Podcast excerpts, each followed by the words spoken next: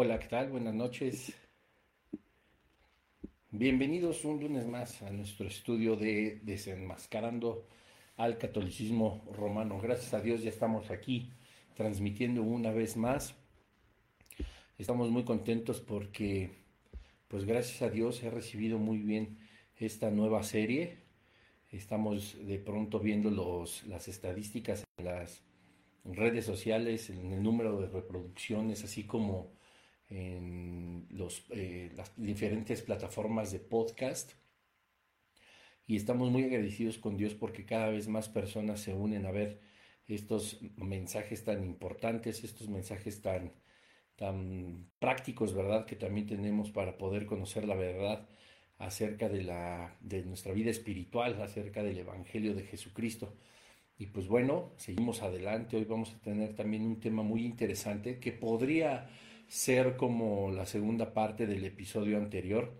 Sin embargo, pues bueno, la, semana pasada estuvimos hablando acerca de pues que la religión católica, la iglesia católica, pues no salva ni tiene la capacidad de perdonar eh, pecados.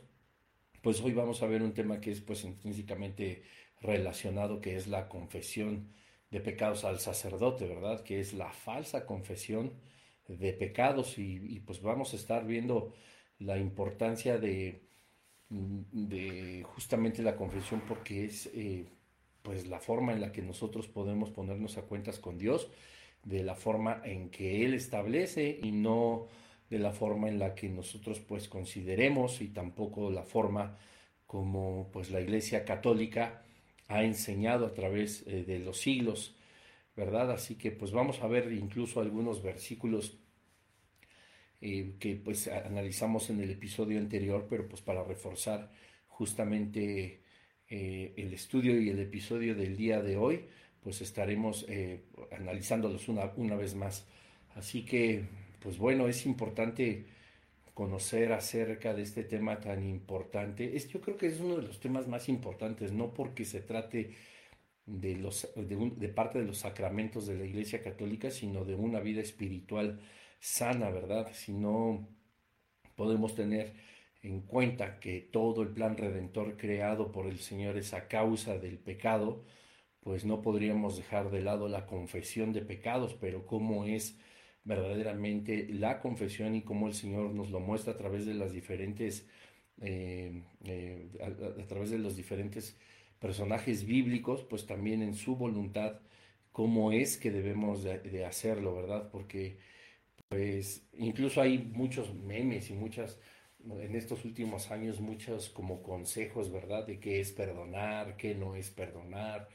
Y, y aunque, bueno, están eh, relacionados en un plano horizontal, como lo habíamos platicado en las semanas pasadas, entre las relaciones entre sociedad, laborales, de pareja, es en un plano horizontal pues se ha diseñado de muchas maneras la forma y definiciones acerca del perdón y cómo el perdón tiene que ver directamente con el pecado, que finalmente la palabra pecado pues significa errar en el blanco, ¿verdad? Cometer un error, romper una regla, como nos lo enseña pues la palabra de Dios, pero pues también lo tenemos a nivel social, laboral, familiar, emocional, etcétera, etcétera, ¿verdad? Pero pues el ser humano se ha encargado de decir y determinar pues qué es perdón, qué no es perdón, eh, si decir la verdad o confesar los errores es bueno o es malo. A mí me ha tocado leer muchas veces que, que, se dice, ¿verdad? Que, que, los matrimonios en este caso pues pueden tener o deberían de tener muchos secretos, porque cuando no tienen secretos o cuando más bien la pareja no se, no se entera de los pecados de, de su cónyuge, pues las cosas como que marchan bien, ¿verdad? Pero pues nada más falso. Solo estoy poniendo un ejemplo porque, porque la palabra de Dios dice que no hay nada oculto que no haya de manifestarse, ni escondido que no haya de conocer la luz. Entonces, pues tarde o temprano las cosas salen, pero así de importante es, pues todo el plan redentor que, que diseñó Dios, pues tiene que ver obviamente con el pecado.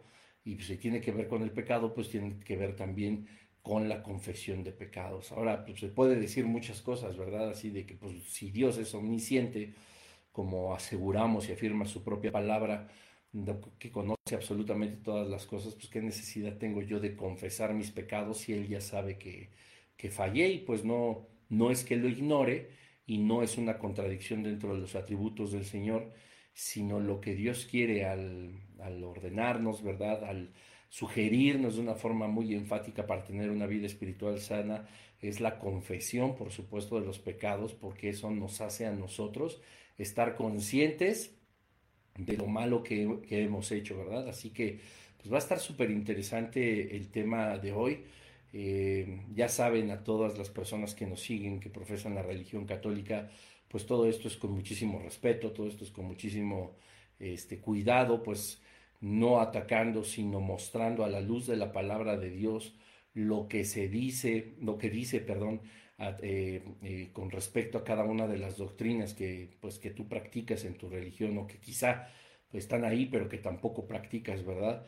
Así con el afán de que conozcas verdaderamente al Señor Jesús, que conozcas el plan perfecto de parte de Dios, y que puedas vivir una vida en libertad amando a Dios, pues como Él ha diseñado que, que lo amemos y, siempre con verdad, eh, ¿no es así? Y, y qué mejor que pues hacerlo como Él dice y no como nosotros suponemos. Pero bueno, vamos a orar, Padre, en el nombre de Jesús te damos gracias por esta noche, gracias Señor porque tú eres bueno, tú nos tienes paciencia, Señor, tú nos tienes misericordia, amor, y nos llenas de tu gracia, Padre, para poder seguir adelante con estos estudios. Te pido, Espíritu Santo, que seas tú hablándonos, guiándonos, que seas tú, Espíritu Santo, el que traiga convicción de error, de pecado, Señor, si es que hay algo en nosotros que desde luego lo hay, Señor, puesto que no somos perfectos, pero que tú nos ayudes, Padre, a entender que podemos acercarnos a ti, Señor, para confesar nuestras faltas directamente, Señor, y que tú, conociendo nuestros corazones a través de un genuino arrepentimiento, pues puedes perdonar todos nuestros pecados. Guíanos, Espíritu Santo, en cada palabra que saquemos, por supuesto, de tu palabra, de la Biblia, Señor, pero también una palabra verbal, Señor, que pueda ser atinada, correcta y que pueda expresar lo que tú quieres decirnos en esta noche. Te damos gracias en el nombre de Cristo Jesús. Amén. Y pues bueno, ¿qué es la confesión de pecados pues, en la Iglesia Católica? Pues creo que a nadie nos queda duda, ¿no? Creo que todos hemos visto imágenes, quienes alguna vez profesamos esa religión, pues también conocemos que es acercarnos a un lugar que es privado, ¿verdad? Donde solamente el sacerdote o tu párroco o incluso el mismo Papa, etcétera, etcétera, las diferentes autoridades o niveles del magisterio eclesiástico, pues escuchan lo mal que nos hemos portado, ¿verdad? Y cómo nosotros eh, pues hemos fallado de acuerdo a los mandamientos de Dios. Así que los confesamos y se los confesamos a Él. Eso se llama confesión auricular, que es lo que pues da origen a este episodio, ¿verdad? Pero pues como dice el título, esto es una confesión de pecados pues falsa, es una confesión de pecados equivocada y es una confesión de pecados que tengo que decirlo pues con todas sus letras y lo vamos a estar analizando, pues Dios no perdona. Por mucho que te digan que tienes que hacer ciertos eh, rituales, que tienes que rezar, que tienes que hacer repetición de palabrería, como el mismo Jesús lo define, pues eh, nos vamos a dar cuenta que ahí no está el perdón del Señor. Nos vamos a dar cuenta también que sin el Espíritu Santo no podemos tener un genuino arrepentimiento, podemos tener una, un remordimiento muy profundo, muy grande, un arrepentimiento quizá pues más terrenal, pero no un arrepentimiento por completo espiritual, que es un don de Dios, como ya lo hemos analizado, ¿verdad? que es algo que Dios nos otorga a nosotros para poder hacer una confesión de pecados adecuada y pues verdadera. Esto es importante que lo podamos comprender porque todo lo demás, pues la historia nos indica que ha sido un medio de control social, un medio de control eh, gubernamental, político, eh, y pues e, ese es en realidad el surgimiento de la confesión de pecados auricular a un sacerdote como lo tiene establecido la Iglesia Católica Romana. Y pues bueno, curiosamente, y pues tenemos que empezar pues eh, con un poco de historia, es este tipo de confesión, aunque había en siglos anteriores, a partir del siglo segundo, del siglo tercero, pues muchas confesiones en público, ¿verdad? Cuando alguien transgredía pues las costumbres, que no solamente estamos hablando de la Europa medieval, sino también en, todas las regiones del planeta Tierra hay ofensa, ¿verdad?, a, una vida espiritual, que no es el tema, pero pues evidentemente todo ser humano en cualquier cultura, cualquier nación, cualquier continente, en cualquier época ha pretendido tener una vida espiritual es justamente porque Dios puso eternidad en el corazón del ser humano, ¿verdad? De todo ser humano. Y esa eternidad pues solamente puede ser satisfecha por el Espíritu Santo de Dios, por Dios mismo. Es por eso que todo mundo, todo, todo, eh, toda cultura a lo largo de la historia de la humanidad, los miles y miles de años, ha buscado dioses, ha buscado una reconexión, ¿verdad?, espiritual con un creador o con miles o cientos de creadores, según la religión o secta que cada quien practique, porque pues hay algo que el ser humano busca y es esa eternidad, buscar ese, ese, esa llenura eterna que Dios ha puesto en nosotros según Dios mismo en su propia palabra. Pero eso no es el tema de hoy. Sin embargo, pues sí tengo que decirte que la Iglesia Católica empieza a tener este, este eh, sacramento de la confesión de pecados por muchas y diversas razones que aún prevalecen, ¿verdad? Y bueno, pues ya se tenía la idea de que cada persona, vamos a suponer en comunidades pequeñas, pues se acercaran con los sacerdotes, que los pudieran conocer exactamente, como decimos en México, de una forma muy, muy coloquial, pues de qué pie cojean, cuáles eran sus, secretos, cuáles eran lo oculto que tenían, ¿verdad?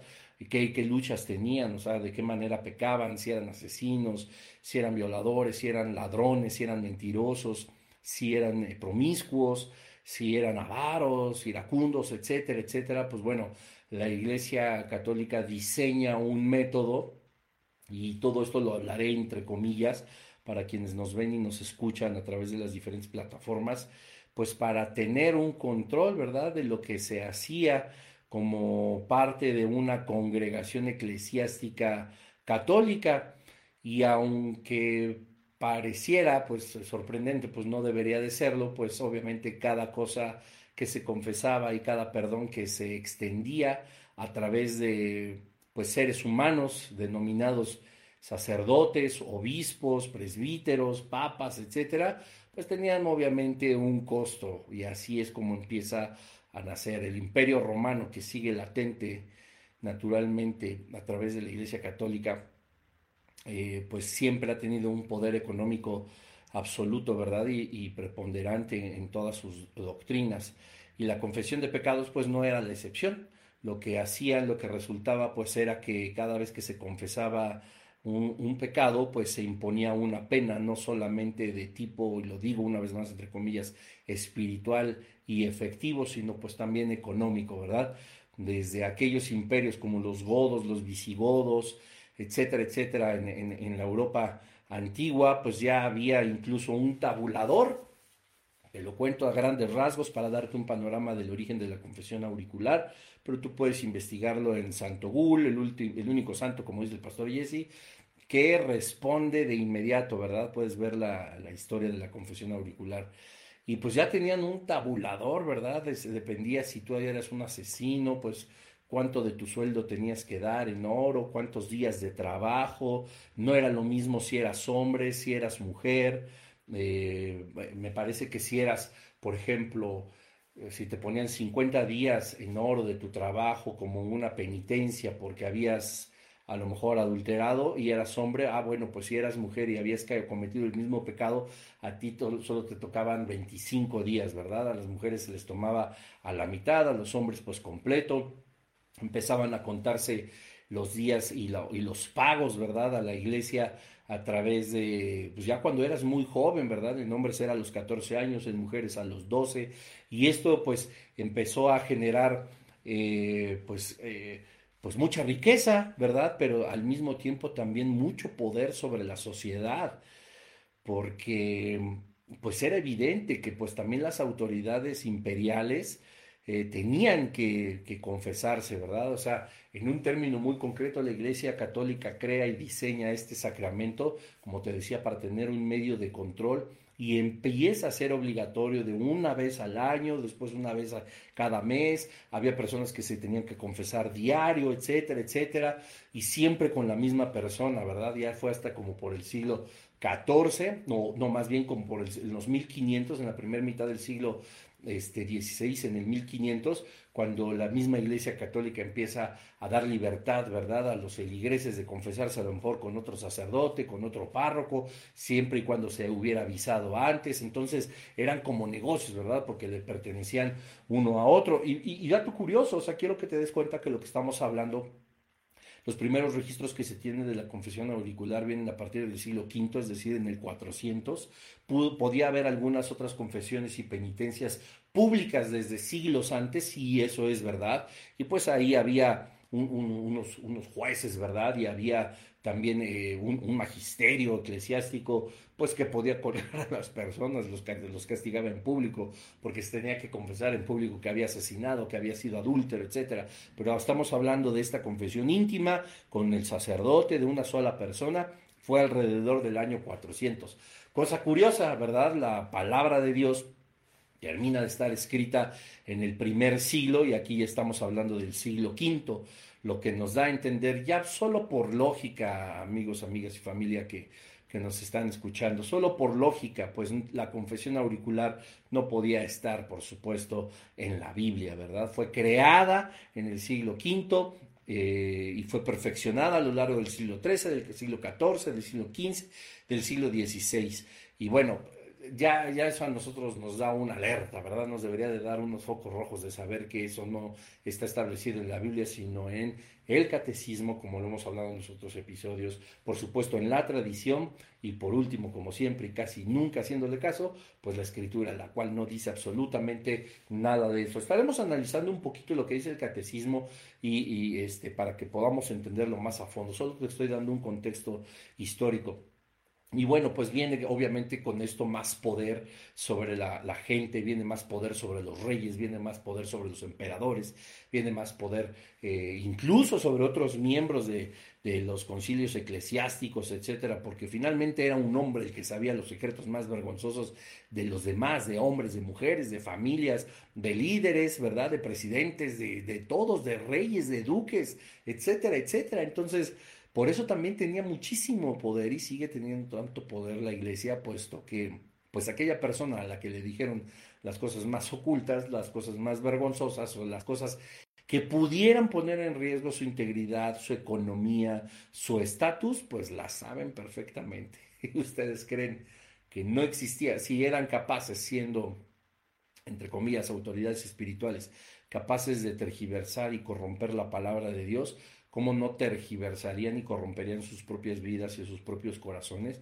para sacar provecho de los secretos de todos los demás. Imagínate un duque confesando, ¿verdad?, que tiene amoríos con la servidumbre, o la servidumbre confesando que tiene amoríos este, con, los, con los patrones, ¿verdad? O con, con, algún otro líder eclesiástico, imagínate, porque existe el celibato en el catolicismo, que en su momento también hablaremos de eso y vamos a ver qué antibíblico es, etcétera, etcétera, y por eso toda la corrupción y la impureza sexual y la degradación, la depravación de, muchas autoridades del magisterio eclesiástico católico se ha dado a través de y, a causa de este celibato que no tiene ningún sentido, ningún fundamento dentro de la palabra de Dios, ya lo veremos en su momento.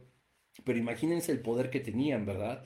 De que la duquesa confesara que tenía amoríos con el jefe de la guardia montada, etcétera, y pues bueno, adquirían pues poder, adquirían lo que querían, porque pues también chantajeaban y obviamente pues además de echarse 50 padres nuestros, tres aves marías, un clavado desde la quebrada en Acapulco, pues tenían que eh, eh, soltar dinero, ¿verdad? Días de su salario entero en oro, em, ganados, este, etcétera, etcétera. Bueno, era, así y así se fue fortaleciendo del siglo III al siglo XVI la confesión auricular, ¿verdad? Y eso pues les trajo todo, todo ese poder. Y repito, escucha los años de los que estamos hablando, cuando la palabra de Dios estaba por completo terminada, ya existía, por supuesto, todos los libros del Antiguo Testamento, todos los libros del Nuevo Testamento, y en ninguna página, en ningún versículo hablan acerca de la confesión auricular. Repito, fue un invento de la Iglesia Católica, pues para tener este medio de control económico, social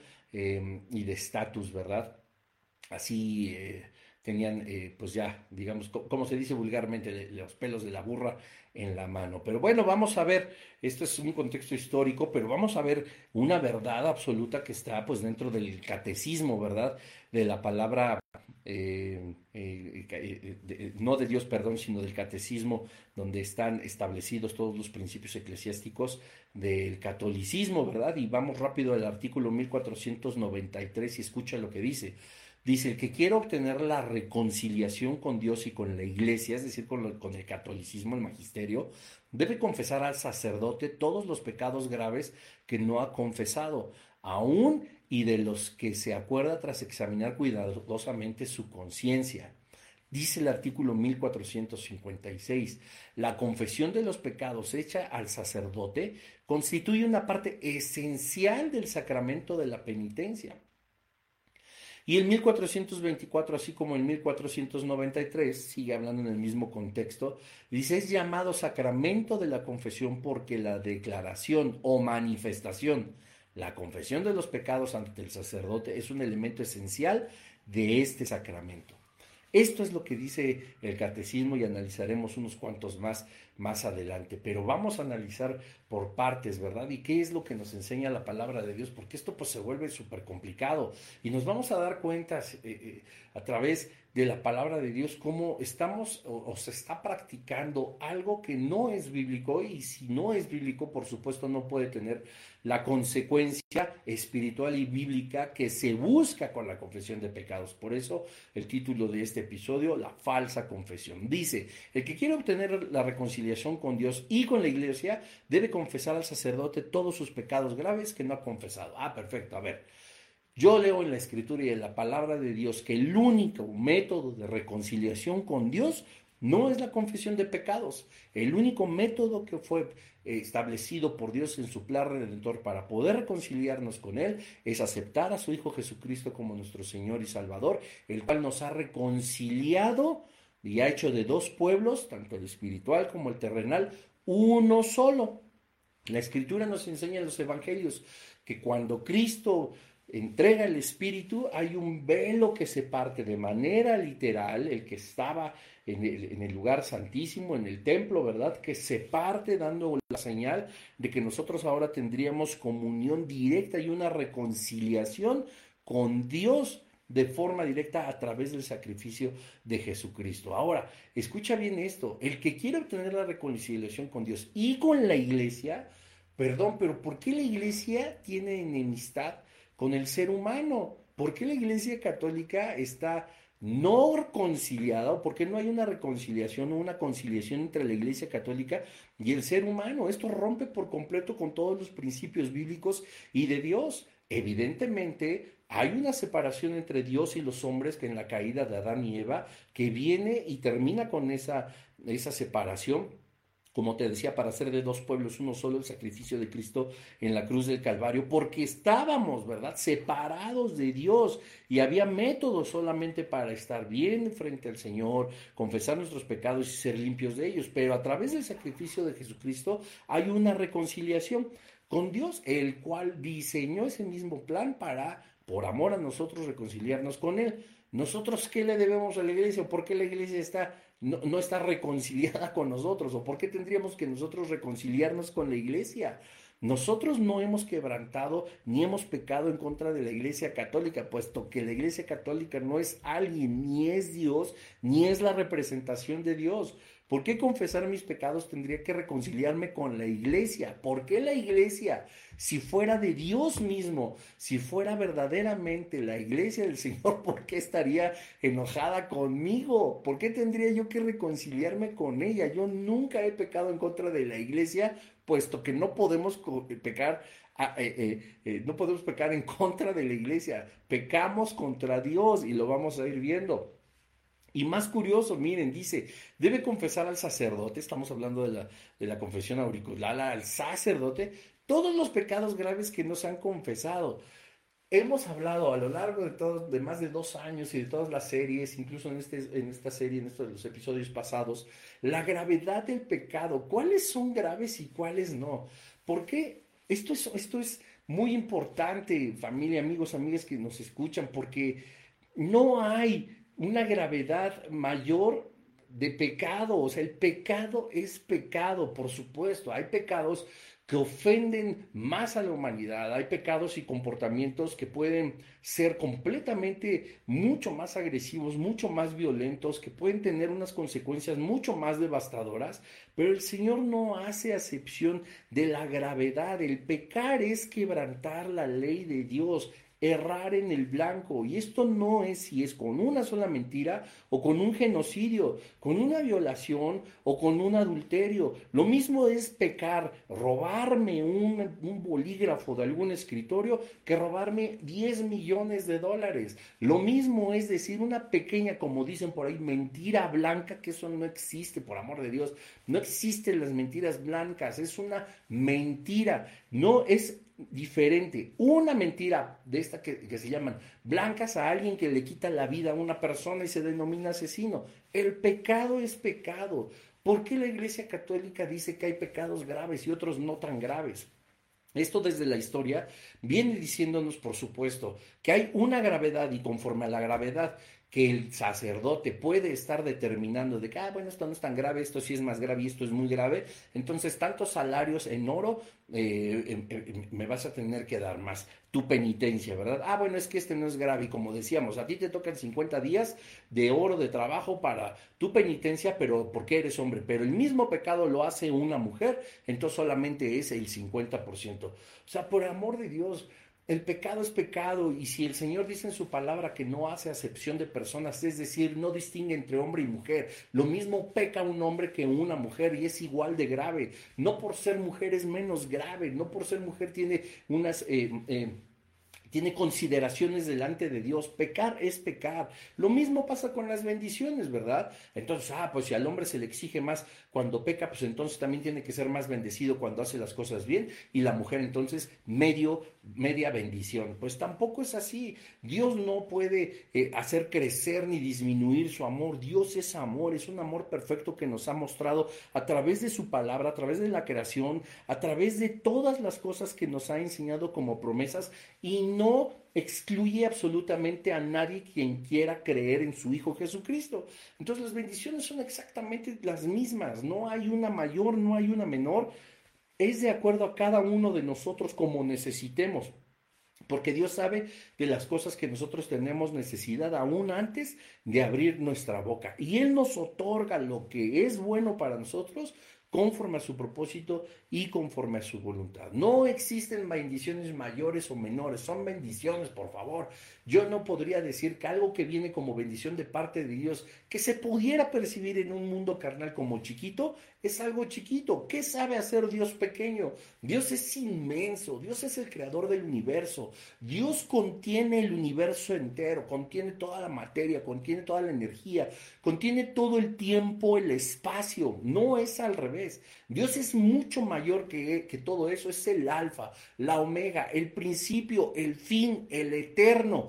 Como, como dice en el Antiguo Testamento, Él es quien es yo soy el que soy. Qué cosa tan espectacular. Y perdón, porque eh, amigos católicos, amigos religiosos, no es Diosito, o sea, no es Diosito, o sea, Dios no lo conmueve, no, no, le puedes decir de cariño Diosito, o sea, por favor, eh, eh, te estoy explicando que a Él le pertenece toda la gloria, toda la alabanza, todo el imperio, por los siglos de los siglos, a Él se le debe toda honra, todo, toda gloria le pertenece a Él, su gloria no podemos ni siquiera nosotros imaginar cómo es, o sea, es el Dios eterno, el creador absoluto de todo, el todopoderoso, como dicen, ¿verdad? El gran yo soy, ese es su nombre yo soy, porque cuando Moisés le dice, y cuando me digan que quién me envió, les dices que te envió, yo soy, yo soy el que soy. O sea, eso es poder, eso es, eso es nuestro Dios, el Dios de la Biblia, no el Dios de la religión o, de las corrientes espirituales sectarias. Diosito, Diosito de dónde? Con todo respeto y con todo cariño se los digo, pero no inventen, o sea, es el el más es el rey de todos los reyes, el señor de todos los señores, donde Cristo está exaltado hasta lo sumo, que quiere decir que no hay nadie por encima de él. El que tiene la tierra por estrado de sus pies, el que juzga con justicia, el que es el todo conocedor, el todopoderoso, el que está presente en absolutamente cada rincón del universo. Eso no es un diosito, perdón, eso es Dios, es Jehová de los ejércitos.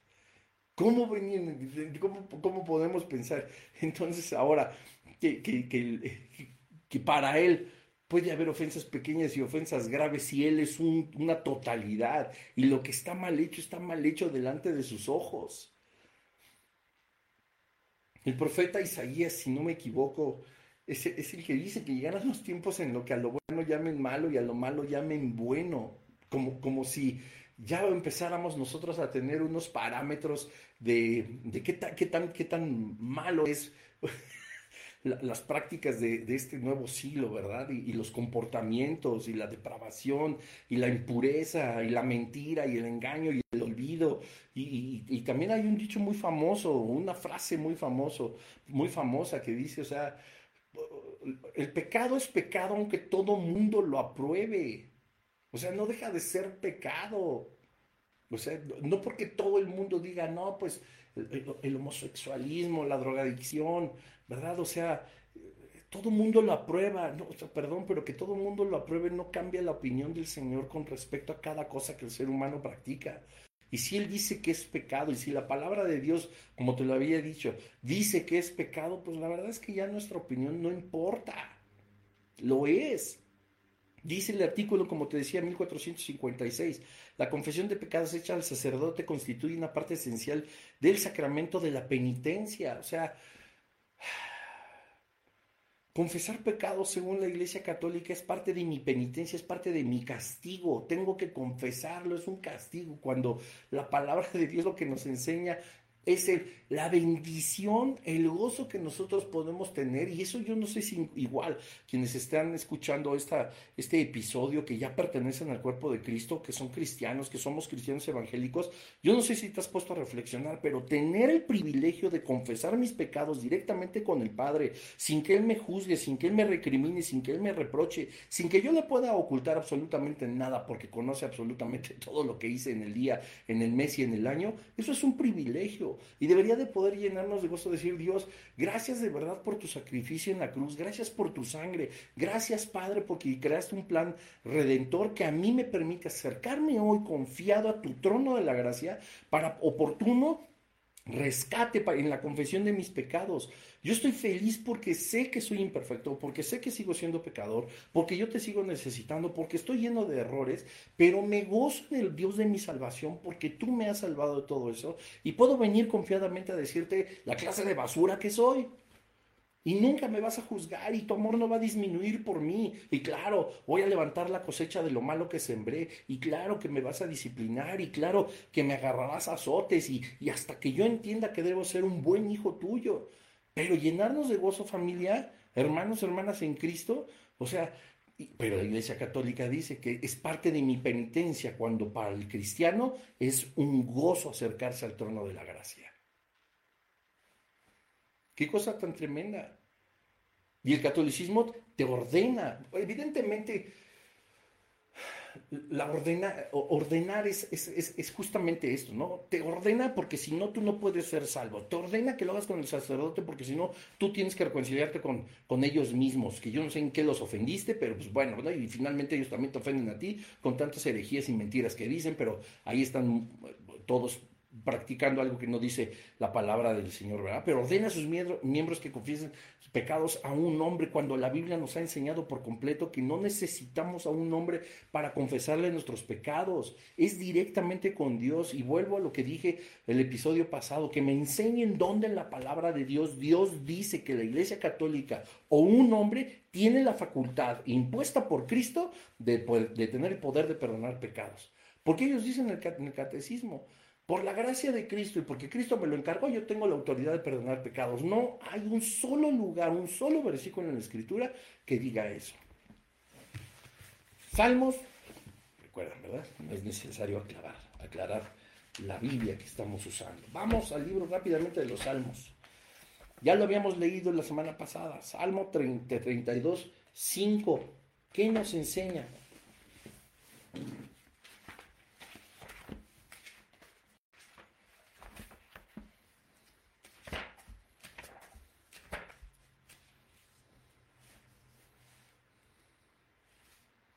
Dice, te manifesté mi delito y dejé de ocultar mi injusticia. Confesaré, dije yo, contra mí mismo al Señor la injusticia mía. Y tú perdonaste la malicia de mi pecado. A ver, a ver, ¿dónde dice que, se lo tuvo que confesar a alguien? Y peor aún, ¿dónde dice que alguien más lo tuvo que perdonar? Al salmista. ¿Dónde dice que David se lo, se lo tuvo que confesar a un ser humano y que ese ser humano tenía la capacidad de perdonarle? Mi pecado te declaré, no encubrí mi iniquidad. Dije, confesaré mis transgresiones al cura, al papa, al sacerdote, al obispo, al arzobispo, al presbítero, etcétera, etcétera. No, dice Jehová, a Dios mismo. ¿Y qué dice? Y el cura, el sacerdote, el papa, el, el cardenal, etcétera, perdonó mi maldad de mi pecado. No, dice tú, ¿quién? Dios perdonó la maldad de mi pecado. Juan 1, 9. Este versículo es maravilloso. Si confesamos nuestros pecados, dice, Él es justo y fiel, fiel y justo para perdonar nuestros pecados y limpiarnos de toda maldad. Dice, si confesamos nuestros pecados, nunca dice que a un hombre, dice Él, con acento en la E, y en muchas Biblias con mayúscula porque se refiere a Dios. Él es fiel y justo para perdonar nuestros pecados y limpiarnos de toda maldad. Me pueden decir, sí, es que Dios te los perdona, pero es a través de mí. No, Señor, no, no, no, no dice eso la palabra de Dios.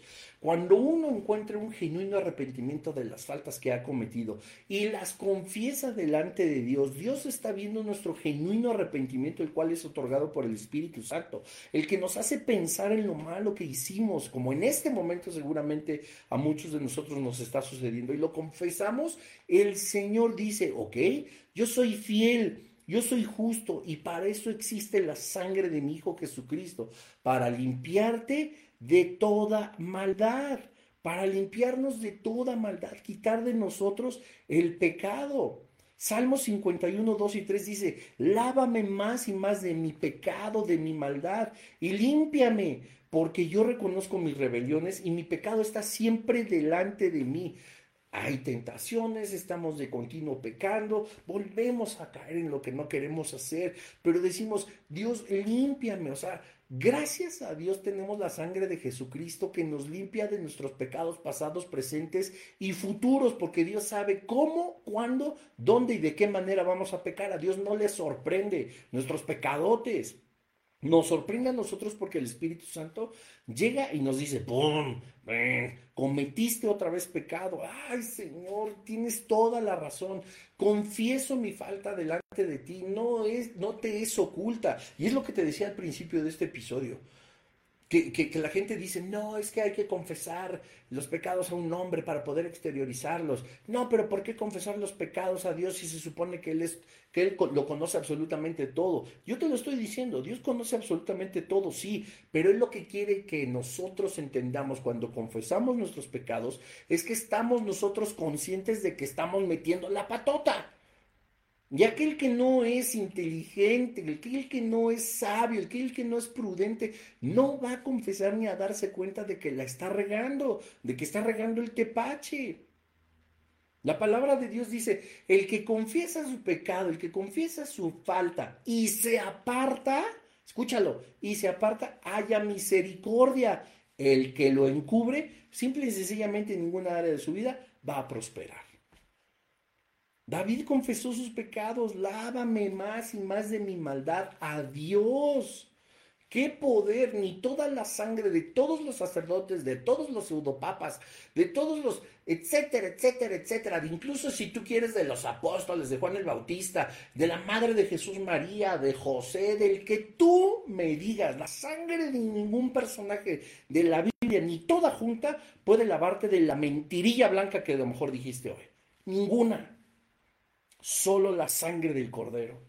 Solo la sangre de Jesús. Y la sangre de Jesús es lo único que tiene poder para perdonar nuestros pecados. Y para eso es su sangre. No estén diciendo cosas como que me cubro con la sangre de Cristo. Por el poder de la sangre de Cristo yo reprendo a un demonio. El no, o sea, ya hablaremos en su momento qué significa la sangre de Cristo, a lo mejor no en nuestra serie, pero después, y si no, es un buen tema, estudialo, pero no estés diciendo cosas que no, la sangre de Cristo es para limpiarnos de nuestros pecados. Es que ponían la sangre en los dinteles y el, y el ángel de la muerte pasó delante de ellos. No, No tergiversemos las cosas. No es así. Hebreos 10, 19. Así que hermanos, teniendo libertad para entrar en el lugar santísimo por la sangre de Jesucristo, confesemos nuestros pecados, confesemos nuestros pecados. ¿Dónde dice que es exclusivo del magisterio católico, apostólico, romano?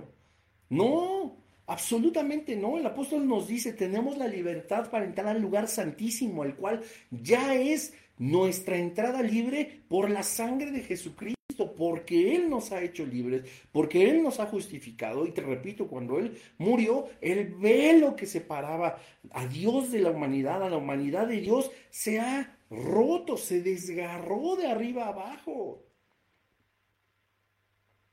Tenemos autoridad eh, eh, directamente para ir al trono, ¿verdad? Hechos 8, vamos a ver lo que dice. El libro de los Hechos.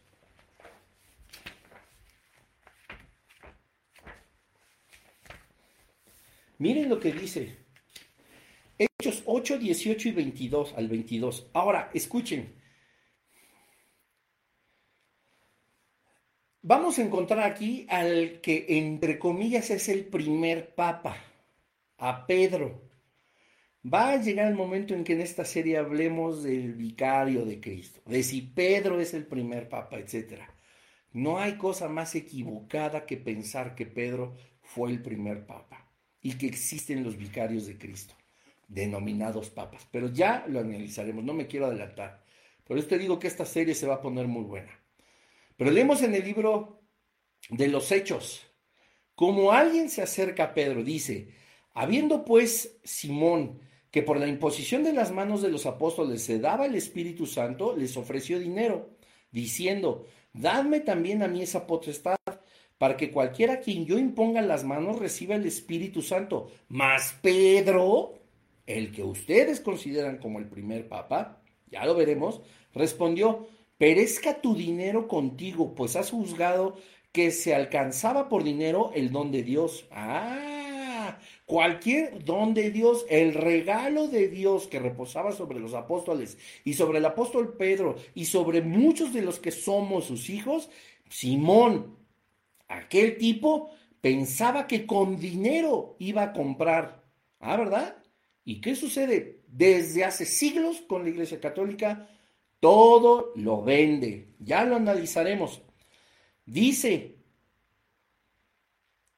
perezca tu dinero contigo, pues has juzgado que se alcanzaba por dinero las bendiciones, el regalo, el don de Dios. Versículo 21, estoy leyendo tu Biblia. No puedes tú tener parte ni cabida en este ministerio, es decir, la, la, la labor apostólica, porque tu corazón no es recto a los ojos de Dios. ¿Cómo le dijo? No son rectos, punto. Y es Pedro el que se lo está diciendo. Por tanto, escucha bien, haz penitencia de esta perversidad tuya y ruega de tal suerte a quién? Al cura, al papa, al sacerdote, al, obispo, al cardenal, a Dios, que te sea perdonado ese desvarío de tu corazón. ¿Quién se lo iba a perdonar? Dios. Una vez más, el que ustedes consideran como el primer papa, están sus palabras en la Biblia que seguramente tienes en tu casa, o que está en tu parroquia, o en tu iglesia, o en la catedral, en Hechos 8 del 18 al 22, habla perfectamente y dice, Haz penitencia de esta perversidad tuya y ruega de tal suerte a Dios, a Dios, no a un ser humano, no a una persona, a Dios, que te sea perdonado. Le está rogando a Dios que Dios le perdone. No dice que esa otra persona no hay autoridad humana que pueda perdonar pecados más que solo Dios. Qué cosa tan tremenda. Dice el, artículo 1448 del Catecismo. Solo los sacerdotes que han recibido la autoridad de la iglesia, su iglesia, la que ellos crearon, la que ellos inventaron, tienen la facultad de absolver, pueden ordinariamente perdonar los pecados en el nombre de Cristo. Pero es que esto lo sacan ellos del catecismo, amigos, amigas, por favor. Esto no lo dice la Biblia, repito, no hay un solo versículo donde diga que Cristo le ha dado autoridad a una persona para perdonar los pecados. En ese caso, Pedro le hubiera dicho a Simón, ruégame para que te perdone por haber ofendido y blasfemado a Dios por querer comprar su don y su bendición con dinero. Tu dinero perezca contigo en el infierno, a menos que me pidas perdón y yo tengo la autoridad de perdonarte. Ni Pedro, el que ustedes consideran su primer papá, fue capaz de decir eso. Él no tenía tampoco, si él no tenía la autoridad de perdonar pecados, ni de que le confesaran a él sus pecados, porque además era el Espíritu Santo el que los usaba, ¿cómo podemos pretender que don Tencho, el párroco, que es borracho, que bueno, que todos como muchas, no estoy hablando solamente de ellos, pero como mucha gente es pecadora, puede tener la capacidad de perdonar pecados? Por favor, o sea, hay que ser lógicos. Contradice la palabra de Dios, Marcos 2.7. ¿Por qué habla este así? Escuchen bien esto, ¿eh? porque estamos, están hablando los fariseos de Jesucristo. ¿Por qué habla este así? Blasfemias dice, ¿quién puede perdonar pecados sino solo Dios? Ah, ¿qué? ¿Qué dijeron los fariseos? Cuando Jesús bajan al paralítico, ¿verdad? Los secuates del techo. Y le dice, tus pecados te son perdonados. ¿Conocen esa historia? Ah, bueno, los fariseos, ah, ¿por qué habla así este? Blasfemias dice. ¿Quién puede perdonar pecados sino solo quién? Dios, familia. Solo Dios, no el ser humano, no tenemos la capacidad de hacerlo. A lo mejor tú sigues a tu pastor, a lo mejor tú sigues a tu sacerdote, a tu gurú, al que sigas. Ninguno de ellos puede tener la capacidad de perdonar pecados. No somos Dios. En el, artículo 1456 dice, el catolicismo enseña que el sacerdote es mediador entre Dios y el hombre. ¿Qué tal? O sea, nosotros no tenemos una comunión directa con el Padre. Es el sacerdote el que tiene un vínculo entre nosotros, sacerdote y Dios. Y cuando Dios quiere hablar a mi corazón, ah, no, primero Dios le habla al sacerdote y luego el sacerdote me habla a mí. Eso no existe. Eso está contradiciendo por completo la Biblia. Dice primera de Timoteo 2.5, léelo por favor.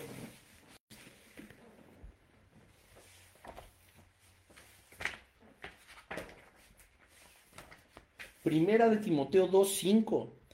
Porque uno es Dios y uno también el mediador entre Dios y los hombres. El Papa. Sacerdotes magisterio eclesiástico, Jesucristo. Solo Él. Porque uno es Dios y uno también el mediador entre Dios y los hombres, Jesucristo, hombre. Está contradiciendo por completo la escritura el artículo 1456. En el 1446 los padres de la iglesia presentan este sacramento como la segunda tabla de salvación. Según el mandamiento de la Iglesia, todo fiel llegado a la edad de uso de razón debe confesar al menos una vez al año los pecados graves de que tiene conciencia. Los leves no, solo los graves. Y aparece una, una vez más como es una ordenanza. Debe. La palabra debe es obligatoria. Es un arma poderosa de la religión católica. Es una doctrina que solamente tiene un medio de control y no hay un solo versículo en la palabra de Dios que la sustente. No puede haberlo solo por lógica, porque fueron 400 años, 300, 400 años después que esta figura eh, pues es creada por la iglesia, como te lo expliqué al inicio. Regrésate si no has visto todo el episodio. La Biblia ya estaba completa. La palabra de Dios ya estaba completa. Pero encontraron un modo de hacerse más ricos, de tener mayor control, de fungir más como lo que son, una religión, un medio falso de reconciliación para con Dios, echando por abajo el sacrificio de, cruz eh, de Cristo Jesús en la cruz del Calvario. Es terrible poco a poco, conforme vamos avanzando esta serie, nos vamos a dar cuenta cómo lo único que hace la Iglesia Católica es destronar a Cristo, del trono que Dios mismo le dio. ¡Auch! Difícil de escuchar. La historia no miente, la Biblia menos. Puedes leerlo, puedes consultar el catecismo, puedes estudiar el origen de la confesión auricular y nunca vas a encontrar un solo fundamento en la Biblia. El apóstol Pablo dijo, aún nosotros, o si un ángel del cielo bajara y les predicara un evangelio diferente, diferente, diferente, sea anatema. Padre, te damos gracias por este estudio. Gracias Señor porque a través de tu Espíritu Santo y tu palabra tú nos muestras la verdad de las cosas. Gracias Señor porque yo sé Padre que hay oídos espirituales abiertos a tu verdad, que tu Espíritu Santo está impactando. Gracias también Señor porque por el sacrificio de Cristo Jesús, el único mediador entre tu Señor y nosotros, tu Hijo, fue posible rasgar ese velo donde nos has hecho un solo pueblo, Dios. Gracias, Señor, porque nosotros podemos acercarnos confiadamente al trono de la gracia para hallar oportuno socorro y perdón de nuestros pecados. Y en esta hora, Señor, nosotros queremos decirte que sabemos que con nuestra vida te hemos ofendido, que hemos tenido acciones este día, el día de ayer, la semana anterior, y que posiblemente seguiremos teniendo acciones que, Señor, rompan tus, tus mandamientos, ¿verdad? Que se conviertan en pecado en nuestra vida, una práctica pecaminosa. Te pedimos, Señor, en el nombre de Jesús, que tú nos perdones, Dios. Porque hoy aprendimos que no necesitamos a un ser humano ni a una investidura, Señor, ni una religión, ninguna secta, para poder abrir nuestro corazón delante de ti, que eres nuestro Creador. A ti que a pesar de todas nuestras fallas, Señor, a, a pesar de todos nuestros defectos, nos sigues amando con un amor eterno, te pedimos que nos perdones, Señor que la sangre de tu Hijo Jesucristo nos limpie de toda maldad. Señor, en el nombre de Jesús yo te pido, Padre, que entres a mi vida, que seas el gobernador de mi vida, que yo pueda tener una relación contigo, Padre, orgánica, viva, Señor. Algo que yo pueda tener en todo momento, que es tu presencia, pero como tú dices, Señor, y no como la religión nos ha querido enseñar, Señor, que solamente son cadenas. Limpia nuestros corazones, limpia nuestra vida, Señor. Tú nos muestras en tu palabra que si confesamos nuestros pecados, tú eres fiel y justo para limpiarnos de toda maldad, perdonarnos, Dios. Tú se lo revelaste al apóstol Juan. Hoy nosotros nos apropiamos de esa promesa. No más prácticas religiosas, no más liturgias humanas, que solamente nos han apartado de ti. Señor, hay tanto que confesar, pues sí, quizá hemos vivido engañados por esta religión durante años, quizá décadas, y esas confesiones que hemos hecho, tú no las has perdonado, no nos han dado la salvación y la vida eterna, puesto que ninguna religión, ningún ser humano, como nos lo has mostrado en tu palabra, tiene ese poder. Pero solo tú, Señor Jesús, puedes hacerlo. Límpianos en esta noche. Límpianos en nuestra hora. Haznos una nueva criatura. Y enséñanos, Espíritu Santo, que en todo momento que podemos fallar, podemos voltear nuestra mirada al cielo y decir, oh Dios, te fallé.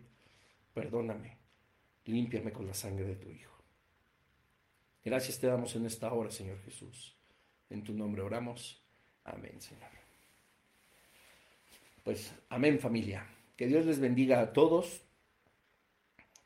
Espero que podamos poner en práctica justamente esta comunión y esta relación directa con el Padre, con Jesús mismo, y se van a dar cuenta cómo nuestra vida espiritual cambiará, pues ahora será alimentada por la verdad y no por el engaño, ni el control espiritual, económico o social de la Iglesia Católica.